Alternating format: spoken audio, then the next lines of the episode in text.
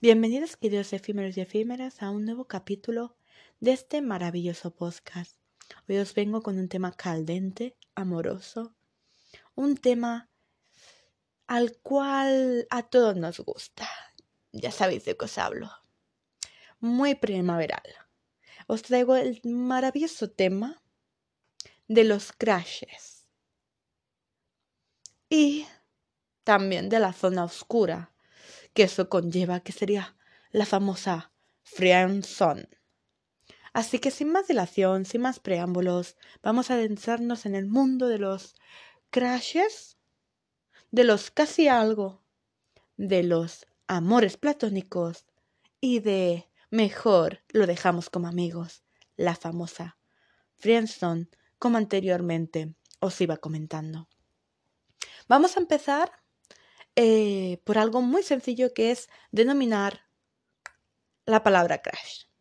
Crash, que también eh, puede ser empleado como sustantivo para enamoramiento repentino, debido a que este sentido de la palabra es figurado y además es propio del lenguaje popular. Crash puede ser equivalente al término coloquial frechazo, palabra popular para referir el enamoramiento repentino en alusión a las artes del dios griego de Cupido, a ese al que tantos y tantos hemos amado y hemos odiado a partes iguales. Por lo tanto, se llama crash al enamoramiento repentino que apasiona profundamente, que desvela, que ilusiona, que emociona, independientemente de si, de si sea realizable o no, como si se tratase de un hechizo. En este sentido, Crash también es el título de una película estadounidense de 2013, que precisamente se trata del enamoramiento de dos jóvenes, que os dejo ahí el dato por si queréis ver dicha película. Crash es similar al amor platónico o al amor idealizado, que todos conocemos, aquel que se siente por alguien que parece inalcanzable. De allí que también se designe como crash a ciertos enamoramientos en redes sociales como Facebook, Twitter, Instagram, etc. Y que en ocasiones resulta prácticamente irrealizables. Y después de haber comentado qué significa la palabra crash, también significa en inglés romper. De ahí que lo de crash a veces no salga del todo bien. O que sea irrealizable, como venía comentando. Pero vamos a adentrarnos más en esto de los crashes. En los 10 tipos de crashes que hay o que todos hemos tenido. Como podría ser el bad boy, bad girl. Coloquialmente, el chico malo, el chico playa, el chico del cual sabes que no te debes enamorar, pero que todas hemos caído rendidas a sus redes. También hay otro crash que sería un poco turbio, si lo vemos desde este punto de vista ya más mayores, ¿no? Si esto te pasa con 15, 20 años, quizá lo vemos del todo normal. Pero ahora ya, cuando llegas a ser un... ¿Cómo decirlo? Un millennial se ve un poco turbio. Que sería tu profesor o profesora. Yo por suerte no he tenido ese enamoramiento. Dios me libre de que no me ocurra. Luego está el famoso crash, el amor de verano. ¿Quién no ha tenido un amor de verano si en cada puerto ponemos nuestro granito de arena? y también está el mejor amigo, el best friend. Yo por suerte tampoco me he enamorado nunca de un mejor amigo. Dios me libre. Mis amigos no es que me llamen mucho la atención, de ahí a iniciar una relación del tipo que sea con ellos más allá de una amistad, obviamente. Luego estaría el inalcanzable, el que tú sabes que es obviamente inalcanzable, ya sea porque esa persona tiene pareja o porque es un famoso y obviamente, y lo dudamos mucho, llega a haber algo entre vosotros dos. ¿No? Luego estaría el rarito, el nerd. Yo por suerte tampoco creo que me he enamorado ninguno de... No he tenido ningún crush rarito. Aunque todos mis ex eran raros, pero eso es otro punto aparte. El ñoño. El ñoño. El ñoño es el típico enamorado que te escribe cartitas y que es adorable, pero que luego puede llegar a ser muy, muy pesado. Luego estaría el músico. ¿Quién no se ha enamorado de un músico? Barra poeta. Ay. Y luego. Luego resulta que no era ni tan músico ni tan poeta. Ya me entendéis, chicas y chicos. Y luego estaría el ligón, el que yo comentaba antes que sería un chulo playa como los conozco habitualmente yo. Y luego estaría el hermano mayor de tu amiga o tu amigo, que yo diría que este tampoco me ha ocurrido nunca. Pero bueno, nunca digas nunca. Y otra pregunta que nos hacemos, ¿no? Imaginaos que ya estáis en pareja. Una pregunta que yo me, me acostumbraba a, a realizarme a mí misma es, ¿puedes tener un crush si estás en pareja? Aunque estés felizmente casada, o casado, o en pareja, o tengas un novio o novia, no puedes evitar fijar la vista en tu compañero de departamento cada vez que llega a trabajar, ¿no? O, en ese compañero de clase, o quizá en tu compañero de trabajo en sí, ¿no? En tu amigo, tu compañero de trabajo, etc. Os lleváis fenomenal, compartís confidencias y cervezas. Y lo admites, te gusta un poco, Disfrutas de su compañía, piensas bastante en él o en ella cuando estás fuera del trabajo y a veces hasta incluso le permites coquetear, te permites coquetear un poco con él o con ella. Pero nunca se te ocurriría engañar a tu pareja. Aún así te sientes culpable de esos sentimientos que no se pueden evitar. ¿Cuánto de normales son? La mayor parte del mundo cree que estos enamoramientos, los crash, como también se denomina ahora, son cosas de adolescentes, un primer intento torpe de entender una sexualidad que quizá está floreciendo. Los psicólogos, sin embargo, te dirían algo algo bien distinto y quizá te sientas aliviado. Según Lucía O'Sullivan, de la Universidad de Nueva Brunswick, en Canadá, Cualquier adulto puede enamorarse incluso cuando está en una relación que funciona perfectamente, informa Psychology. Today, aclaremos, el clash, el crash, sería una atracción unilateral hacia otra persona sobre la que no tenemos intención real de comunicarnos. Algo así como... Eh, pues yo con, con mi amor platónico, ni más ni menos. De ahí lo de platónico. Algo de esta manera los enamoramientos platónicos se distinguen de otro tipo de atracción romántica que va desde el enamoramiento mutuo al apego. Las investigaciones previas han demostrado que los enamoramientos de este tipo son bastante comunes entre adolescentes y ocurren antes de que comiencen a salir o tengan su primera relación romántica. Por ello se consideran un paso temprano en el desarrollo de las habilidades relacionadas con la intimidad. En otras palabras, los adolescentes a menudo experimentan sus primeras atracciones románticas de esta forma porque no saben todavía cómo actuar con sus propios sentimientos. Pero al mismo tiempo, muchas investigaciones aseguran que también los adultos que tienen relaciones experimentan atracción hacia otras personas que obviamente no son su pareja. En otras palabras, pueden fantasear con otros a pesar de que aman profundamente a su pareja. Incluso pueden coquetear casualmente con sus crashes a pesar de que no tienen ninguna intención de dejarlo y ir más allá de eso. Aquellos con parejas que también suelen tener enamoramientos casuales parecen ser más felices y a veces esto incluso puede fortalecer su relación, nenes. O sea, fantasear con otras personas barra crashes no es nada malo. Puede llegar a fortalecer vuestra relación de pareja. Tomar nota, chicos, tomar nota, chicos y chicas. Algo más sobre este estudio llevado a cabo por O'Sullivan y sus compañeros. Los enamoramientos. Eh, las personas que en relaciones parecen tener más enamoramientos que las solteras. Cuidado. Puede parecer un hallazgo inesperado, pero tiene sentido. Los sorteros son más propensos a actuar y no dejar que los sentimientos se queden anclados en el escenario del amor no correspondido. Los que ya tienen pareja, sin embargo, se abstienen de expresarlos para preservar su relación.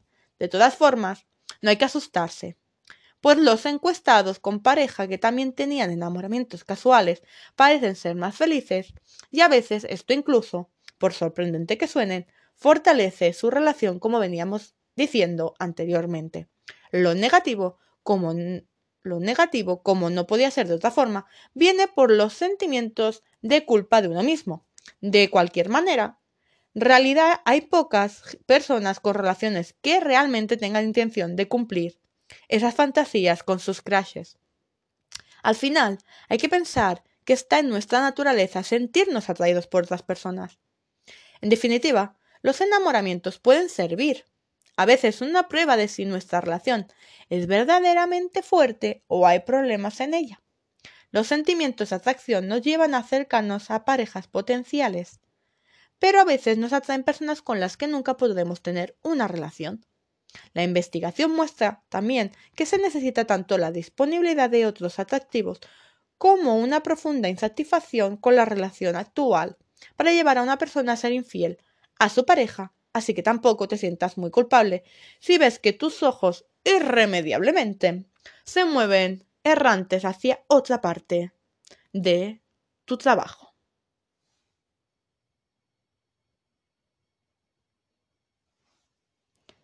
Y dicho esto, vamos a pasar con los amores platónicos, que se parecen a los crashes, pero tienen otro concepto. El amor platónico es un sentimiento de amor idealizado en que se abstrae el elemento sexual, caracterizado por ser irrealizable o no correspondido. El amor platónico se entiende como un amor a distancia, basado en la fantasía y de la idealización, donde el objeto del amor es el ser perfecto, que posee todas las buenas cualidades y sin defectos. Además de utilizarse para referirse a un sentimiento, amor platónico, también se utiliza para referirse a la persona amada idealizada y que provoca este sentimiento. En la actualidad, se suele utilizar este concepto con estos significados, aunque es una variación de la idea del amor para Platón, de ahí lo de platónico. Amor platónico fue utilizado por primera vez por el filósofo florentino neoplatónico Marcilio Ficino en el siglo XV, con un sinónimo de amor socrático. Ambas expresiones refieren a un amor a un amor centrado en la belleza del carácter y en la inteligencia de una persona, y no de su apariencia física. La expresión cambió de concepto gracias a la obra de Sir William Davenant de 1636 de Platonic Lover, Amantes Platónicos, donde el poeta inglés se refiere al amor como la raíz de todas las virtudes y de la verdad.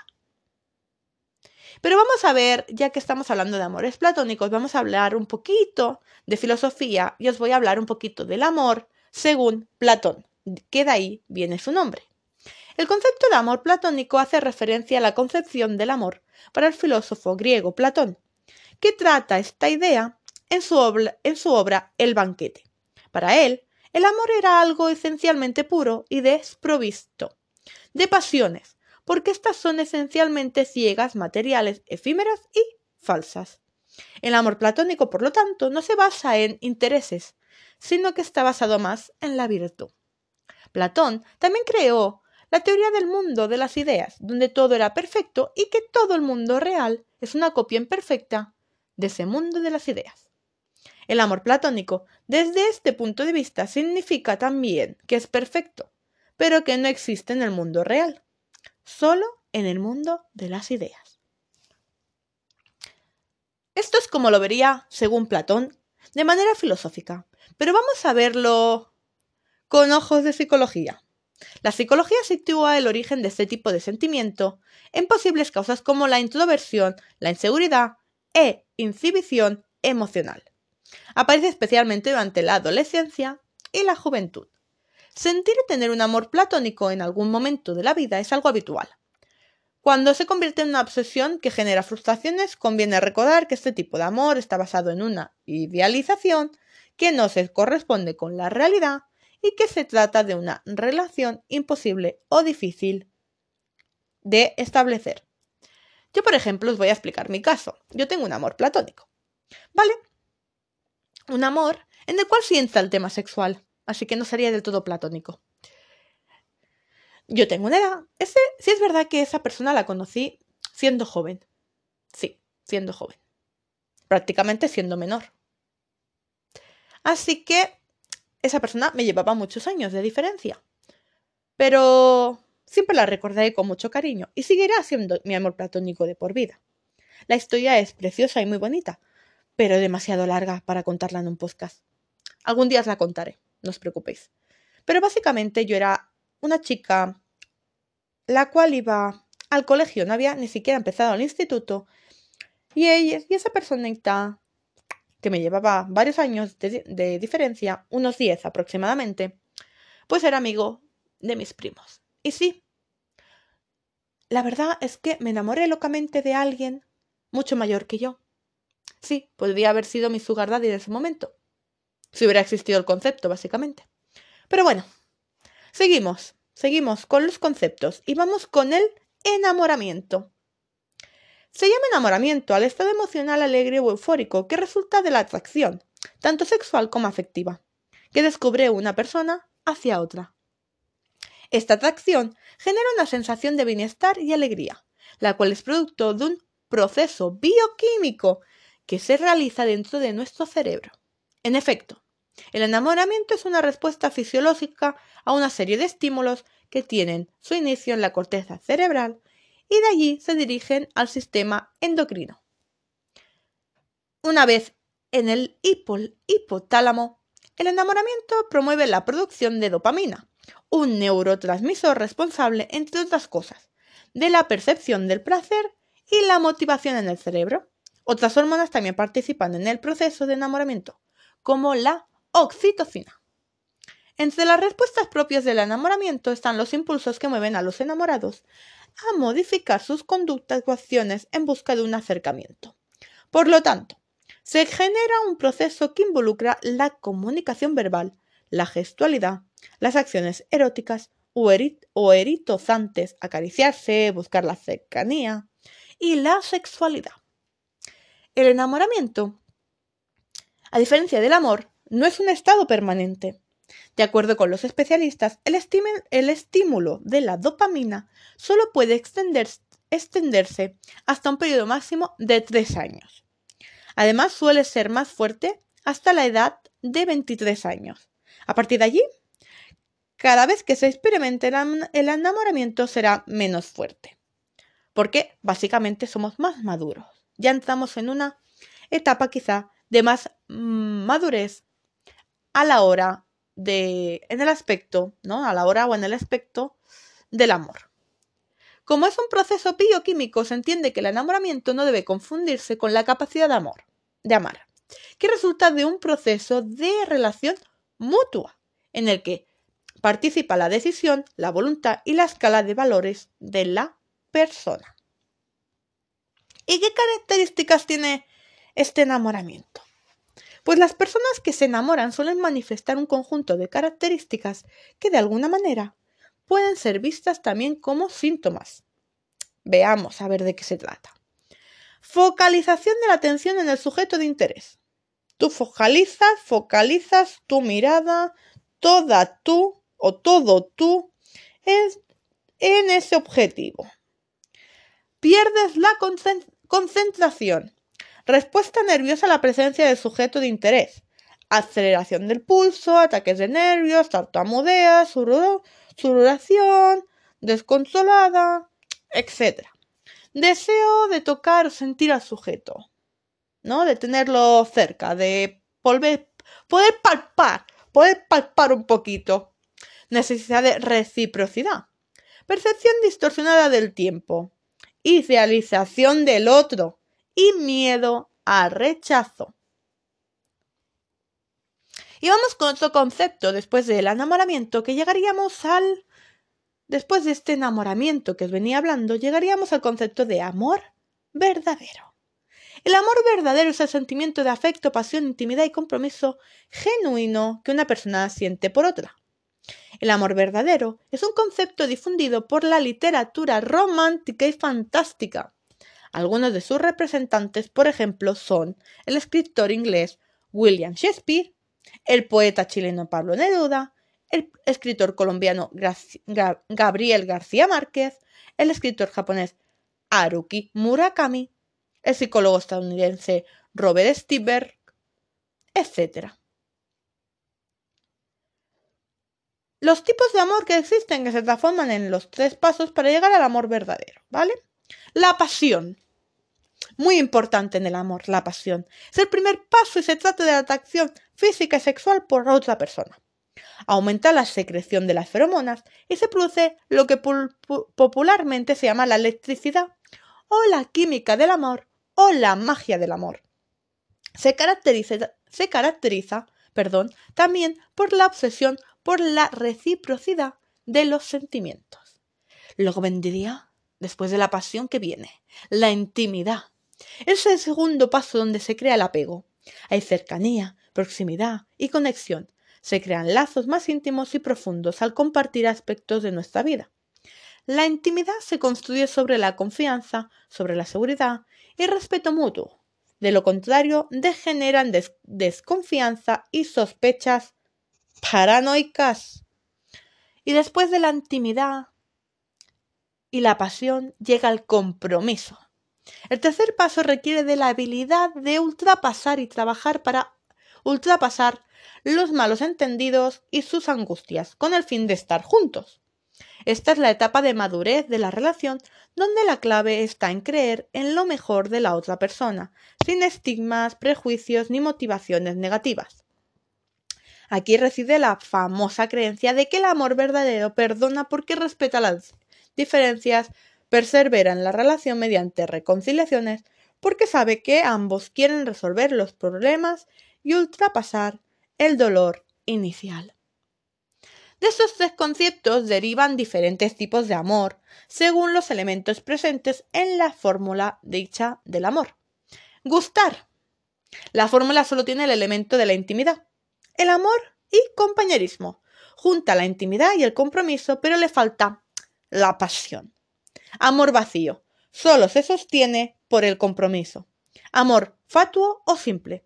Junta la pasión con el compromiso, pero al no tener intimidad, nunca existe una profundidad en el sentimiento. Amor ciego. Solo está lleno de pasión sin intimidad ni compromiso. De ahí el dicho de el amor es ciego. Amor romántico. Junta la intimidad junto con la pasión sin compromiso o sin madurez. Aquí reside el amor platónico. Y amor verdadero. Junta en la medida cierta la pasión, la intimidad y el compromiso. Y ahora iríamos a la parte más oscura, como os iba diciendo al principio de este podcast, que es mejor quedamos como amigos o lo que actualmente se conoce como la friend zone. En la cultura popular se conoce como zona de amigos o zona de amistad, del anglicismo friend o una relación interpersonal entre dos personas donde una tiende a enamorarse y por desgracia la otra no. Es hora de ir borrando la fricción de tu mente. Es un término que todos hemos escuchado y que se suele usar para definir a un hombre que es rechazado por una mujer que lo condenó al papel del eterno amigo, en lugar del romántico Leat en su propia comedia romántica. Pero la realidad es que es un concepto que puede traerse de una ilusión o una fantasía. El cine y las series se han encargado de convencernos a todos de que la friendzone existe, de que ese es un lugar terrible y hay que tomar una serie de pasos complicados para poder salir de ahí. Pero la realidad es que no se trata de Phantom Zone, de los cómics de Superman, y ya va siendo hora de que eliminemos el concepto para siempre. Claro que hay relaciones que comienzan con amistades y después pasan al terreno romántico. Eso no es raro ni imposible. Pero el concepto de la friendzone nos pinta la amistad entre hombres y mujeres como un castigo o algo terrible. Y quienes se colocan a sí mismos en ellas, porque sí, tú mismo te colocas la etiqueta, se convierten en víctimas sin necesidad. Y la pregunta, después de todo esto que os acabo de contar, sería, ¿la friendzone existe? No es que la friendzone no exista, porque el mundo se ha encargado de construirla en la mente de miles de hombres y miles de mujeres, pero la realidad es que tiene la implicación de que la amistad con un hombre, con una mujer, no es algo bueno y que mm, tiene que ser rechazado como si fuera un insulto. Ningún hombre inicia una relación con todas las mujeres que expresan un interés en él. Entonces, ¿por qué las mujeres tendrían que hacerlo solo para evitarle un poco de sufrimiento a un amante trágico? Querer sexo o una relación con alguien no significa que vayas a conseguirlo. Y eso es una realidad con la que los hombres y mujeres debemos lidiar. La friendzone fue creada con quienes no lograron aceptar muy bien que la persona a la que querían o, o que quieren no les quiere de regreso. Pero eso es otra parte de la vida, y poner una etiqueta no lo hace más tolerable o menos real. Además hay casos en los que una amistad nunca, nunca se va a convertir en algo romántico si hay mujeres o hombres que solo van a querer ser amigos y no necesitan ser convencidos para cambiar de opinión, porque tampoco lo quieren. Cuando se trata de sexo y relaciones, no le debes nada a nadie y nadie te lo debe a ti. Así que creer que las cosas se iban a poner más intensas en términos de relaciones más, amorosas no significa que realmente tenga que pasar. Por ende, la refrienson no es exactamente real, ya que implica que la relación que imaginaste en tu mente y nunca existió no va a suceder. Nadie está obligado a salir con otra persona solo para que no se sienta rechazada o decepcionada. Así que amigos, después de esto, si alguien te rechaza, no te sientas en una friendzone. Simplemente esa persona no siente lo mismo por ti. Y lo más lógico y lo más aceptable es que tú lo aceptes. Tú lo haces de la mejor manera posible y sigas adelante. Quizá esa amistad con esa persona te traiga mucho más en tu vida y te aporte mucho más en tu vida que una relación que quizá a los dos días se termine. Piénsalo de esa forma y quizá, quién sabe, te sientas un poquito mejor. A ninguno nos gusta ser rechazados, pero no todo el mundo nos puede querer. Piénsalo así. Cada uno somos únicos y irrepetibles en este mundo y no todo el mundo nos puede llegar a querer, a no todo el mundo le podemos caer bien y no todo el mundo nos va a amar de la misma forma y de la misma manera.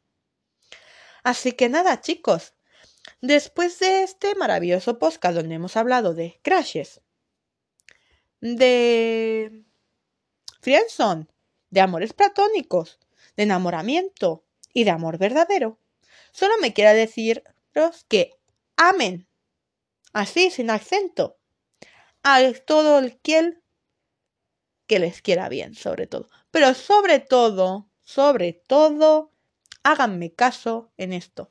Quiéranse primero a vosotros mismos, porque ese es el mayor amor que pueden tener consigo. Y bueno, para terminar así, os voy a confesar mis amores platónicos a nivel, o mis crashes mejor dicho, a nivel famoseo. Pues mira, mi crash de los crashes, que siempre será mi crash, porque no puede ser otra cosa, es Hugo Silva. Hugo Silva, ese crash que yo conocí en Los Hombres de Paco, pero que anteriormente vi en salir a clase. Ay, Dios, qué hombre, qué poderío, qué guapo. Mm, pelo, pelo largo como tiene actualmente, con esa barbita de tres días que lo hace irresistible, y que para más colmo podría ser perfectamente un buen sugar daddy, porque él ronda los cuarenta y pico, y yo tengo treinta. No sé si se considera sugar daddy, pero bueno, me lleva cierta edad, unos diez años. Otro de los cuales también podría llegar a ser mi crush actualmente es Carlos Constancia, este chico que salió de la nada y que yo me quedé fascinada por él. Salió en la serie, mm, si no recuerdo mal, Toy Boy. Oh, oh my god. Menudo pibón. Menudo tipazo de hombre. Ah, es ideal. Canta, actúa. Tiene una voz celestial. Aunque en toda la serie se tiraba mudo. Y yo descubría su voz cuando de la nada descubrí que era cantante. Un tío que está para chufarse los dedos. Y para terminar, alguien mucho más joven, mucho más guapo y que también es actor, que sería Tom Holland, el último Spider-Man. Un chico majísimo, guapo, quien fuera Zendaya, la verdad. Un chico de lo más peculiar. Es un amor que sabes que nunca tendrás pero que todas se enredarían en él. Por lo de... Ya me entendéis, por lo de Spider-Man, las redes. Un juego de palabras. Pero, ay, ¿quién fuera? ¿Quién fuera Mary Jane para volar con él en volandas, eh, chicas? Bueno, pues ahora sí. Con esa cara de tonta, de enamorada, de de la cual la primavera dicen que la sangre altera. Os dejo este podcast para que lo escuchéis y penséis en esos crashes que sabéis que tenéis, pero que nunca tendréis en vuestras manos. De los sueños e ilusiones se vive, chicas y chicos. ¿Qué le vamos a hacer? Y con esto, queridos efímeros, terminamos el podcast de hoy. Os mando un fuerte beso, un fuerte abrazo lo dicho, amen sin acento, pero sobre todo, ámense a vosotros mismos por encima de todo. Besitos y hasta el próximo podcast. Chao, chao.